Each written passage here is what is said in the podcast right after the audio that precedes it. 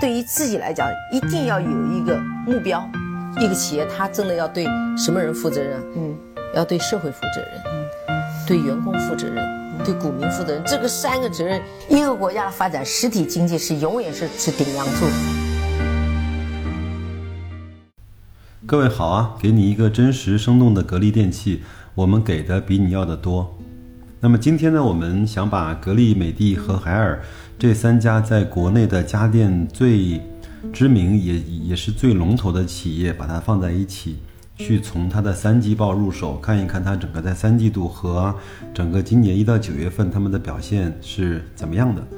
那因为是音频节目呢，数字的呈现并不是那么的清楚，那我会把这张表格呢以图片的形式放在我们的节目信息里。那么各位看着呃图片。呃，再去听着音频，我相信呃就会更直观一些。那我们就废话少说，那我们先从第一项指标开始开始看。第一项指标呢，就是前三个季度的销售收入的总和，就是一到九月份。那格力呢是一千一百亿，美的呢是一千八百亿，海尔呢是一千两百亿。那其中美的和海尔的是包括了分别的库卡东芝和美和海尔收购的极亿的呃。白电业务，那在这个里面呢，美的是最多的，一千八百多亿。那海尔呢是一千两百亿不到，格力呢是一千一百亿。那值得关注的是，在一到九月份，这三家家电公司都超过了一千亿的销售额。那同比增长呢，我们再来看一下，同比增长呢是格力百分之三十四，那美的呢是百分之六十，那海尔呢是百分之四十一。在这个增长率的指标上面呢，美的是排在第一位的，那海尔呢是排在第二位的。格力呢，在整个前三季度的增长虽然不错，但是呢，呃，看上去没有美的和海尔的更好一些。当然，这个有品类就是和它的产品组成不一样，也有和它在前半年和下半年发力的。呃，就是规模不一样。另外呢，也有整个在前面，就是在去年一六年，在一到九月份，整个每个公司的基数不一样。再来看一看净利的情况。那一到九月份呢，整个归属，呃，净利呢，格力是创造了一百五十四亿人民币的净利。那美的呢是一百四十九亿，海尔呢是五十六亿。那这个数字，我们如果和上面这两条来去相比的话，其实是有一点点说明问题的。那格力呢，在一千一百亿的基础上，实现了一百五十四亿的净利；美的呢，在一千八百亿的基础上，实现了一千四百呃一一百四十九亿的净利。整个净利的绝对总额还比格力的要小。那海尔呢，在一千两百亿的规模下，只实现了五十六亿的净利。这个海尔的赚钱能力实在是要比美的和格力都要差一些。呃，再来看一看净利的增长。呃，格力呢是在一百五十四亿的基础上，同比增长百分之三十七。呃，美的呢是在一百四十九亿的这个数字下面呢。呃，相比去年是增长了百分之十七。我们就看到，格力虽然销售额没有美的的大，但是呢，呃，就是净利的总体的绝对值是要超过美的的，而且在这一项，呃，数字上，它的增长率也是超过美的的，非常厉害。我们一直是把格力把它叫成叫赚钱机器啊，印钞机。那再来看看海尔，海尔呢？是五十六亿的净利，那相比去年呢是增长了百分之四十八。这个因为它也有基数大和小的关系，那我觉得这个也是海尔在这一项上表现是不错的。那再来看看 EPS，EPS 呢就是每股的收益。那一到九月份结束呢，格力是实现了每股是两点五七元的收益收益。那美的呢是两点三元，那海尔呢是零点九元，呃一元还不到。当然，这个有它总股本多少的影响，所以说每股的收益的多寡，其实并不能够看出来这个公司是好还是坏。那应该是看它绝对的，呃，净利额，嗯，绝对的净利净利率。再来看一看市值，那整个在十一月二号收盘之后的市值呢，格力是在两千五百亿，那美的呢是在三千三百亿，那海尔呢是在一千亿多一点点。这个就是整个在一到九月份，呃的一些情况。从上面可以看出来，呃，对于格力来说，它的赚钱，呃，是它的最大的看家本领。那美的呢，由于它的小家电和收购了库卡和东芝之外的业务，它在销售额的表现，慢慢的开始，呃，甩开了格力一些。那海尔呢，整个把极易的白电业务收购了之后，它也在消化，也在磨合。那整个从今年来看，它的呃，销售额的增长以及同比净利的增长还都是表现的不错的。那也希望海尔能够后面有更加持续的表现。那再来看一看单单的三季度，呃，单个的三季度呢，格力是实现了四百一十六亿的销售额，那美的呢是实实现了六百二十四亿的销售额，那海尔呢是实现了四百一十六亿的销售额，那整个。同比的增长，格力的三季度的同比增长是百分之二十五，那美的呢是百分之六十，在这一项上面，美的还是表现出来比较强劲的势头。那在三季度呢，呃，海尔是百分之十六的增长。那整个在三季度单个季度，那这三家公司各赚了多少钱呢？那格力是六十亿，那美的呢是四十一亿。我们看到整个在一到九月份，美的呢是比。格力少赚了五个亿，但是呢，在三季度单个一个季度，格力就比美的多赚了十九个亿，还是非常非常恐怖的。那海尔呢，在三季度只实现了十二个亿的销售额，那在这这个上面，格力在单个季度就超过格力，超过了海尔四十八亿的规模和水平。那格力呢？整个在六十个亿的基础上，它比去年的三季度同比增长百分之二十四。美的呢是二十六，那海尔呢是一百四十五。那也就看得出来，整个海尔在去年也表现的不是很好，因为它今年只赚了十二个亿，在三季度就比去年翻了一点五倍了。嗯那在三季度整个美股的收益呢，是格力是一块钱，美的呢是呃六毛四，海尔呢是两毛一。这个呢，就是在三季度，我们把这些最主要的我们关心的一些收入啊、同比增长、净利的一些情况，包括每股的收益和市值，嗯，拿出来做了一个比较，我们能够大概能够看出来，呃，一个对这三家公司的不同的那个轮廓和感觉。那因为季度报它不像年年报那么的详细，所以说在这些销售额里面是怎么组成的，内销和外销是多少，嗯，它并没有很清楚的呈现。那我们就把它放在这儿，然后。呃，到了年报的时候，我们再去更加呃仔细的去分析这些数据。呃，另外呢，我们也借用再次借用徐春带领的长江家电团队啊，这个这个研究团队对三家公司做出了一些呃字面化的解释和评估，我们也来看一看。那首先说格力吧，因为我们还对最比较关心格力。格力呢，总的来说，空调的内销啊非常的景气，驱动公司当季营收实现比较好的增长。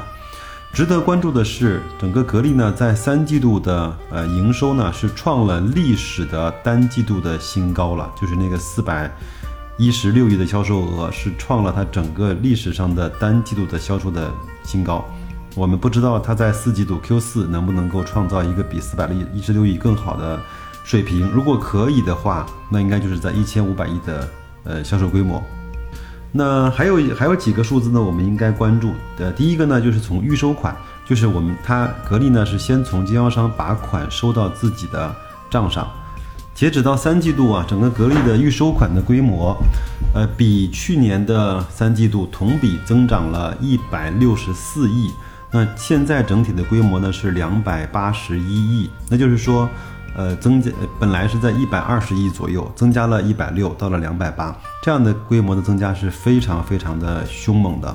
这个呢，体现了它整个下游经销商比较好的打款的积极性，那也同时也彰显了整个公司后续的增长的潜力。第二个呢，从它的库存来看，那三季度呢，整个出货的速度与终端安装卡的增速较为匹配。那且考虑到上一冷年结束的时候呢，公司极低的渠道库存，上一冷年就是在八月份的时候，那整个因为它卖的太好了，所以说渠道里面基本上没有什么库存。我们也看到整个连续几个月份都是它，呃，就是卖货的速度要大过它生产的速度，所以说这个呢，就是在极大的降低的它的库存和生它的渠道端的库存。那所以说，我们预计啊，整个在三 Q 结束之后呢，它整个公司的渠道库存仍是处在低位的。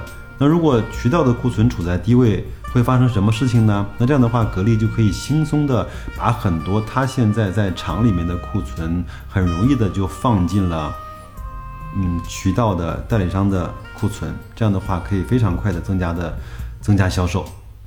呃，第三啊，从从终端需求来看，考虑到三四线的三四线的城市以及农村市场空调加速普及以及更新需求的呃变化呢，这个整个的。呃，需求还是值得期待的。那后续呢，我们也呃预估啊，终端的需求大概率仍可以得到稳健的增长。那总的来说，结合预收款、渠道库存以及终端需求三个方面的因素呢，呃，我们对呃格力在一七年四季度以及一八年的收入端增长，呃，仍是比较乐观的。呃，另外它的现金留存还是非常非常的充足的。整个三季度末，它的货币资金和其他流动资产这个科目啊，累计金额达到了九百八十六亿，那基本上与去年是同比是持平的。呃，另外呢，它整个的应收票据啊，就是代理商应该付给他的钱，呃，同比增加了两百四十亿。那这样的话，整体来看，它的货币资金加上它的流动资产加上它的应收票据，整个的科目呢。是增加到了一千五百亿，也就是说，现在格力在手头，它的货币现金和它的应收一共是一千五百亿，那它的市值才两千五百亿，两千五百亿里面一千五百亿是现金，非常非常的厉害。那我们再来看一下美的和海尔吧。那美的呢，其中整个在一千八百亿的销售额里面的库卡贡献了六十三亿。那东芝呢，贡献了三十一亿。那整个预计啊，他们整个美的三季度啊，前三季度呃，然后呢，嗯，各个业务营收的增速如下。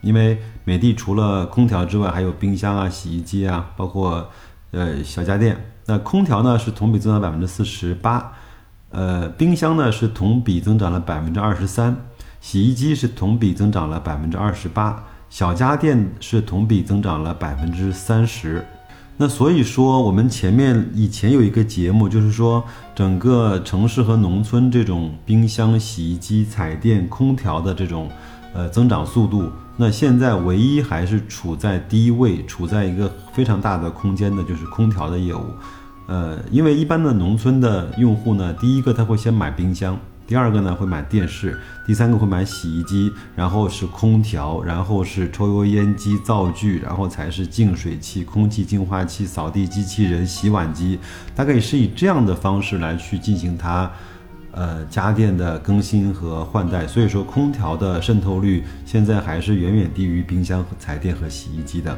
那所以说在农村和城市的这种市场上，空调的增速应该会在后面的三五年都会大于这些冰洗。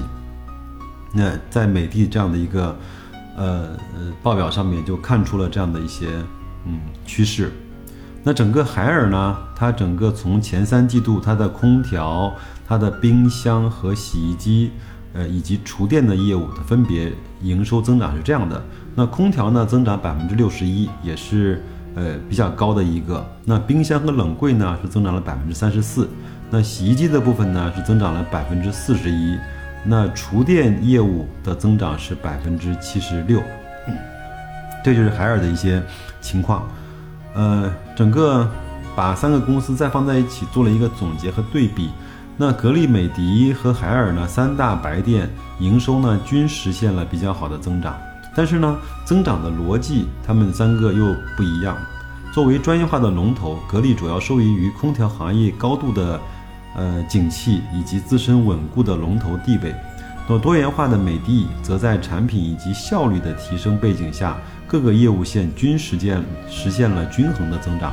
而海尔呢，得益于渠道调整后的内销改善以及记忆的业务有序整合背景下，出口业务发力。总的来说，三个公司的营收端表现均是比较优异的。所以说，呃，大可不必。我觉得我从来也不去黑美的，也也不去黑海尔。当然，我我更喜欢格力。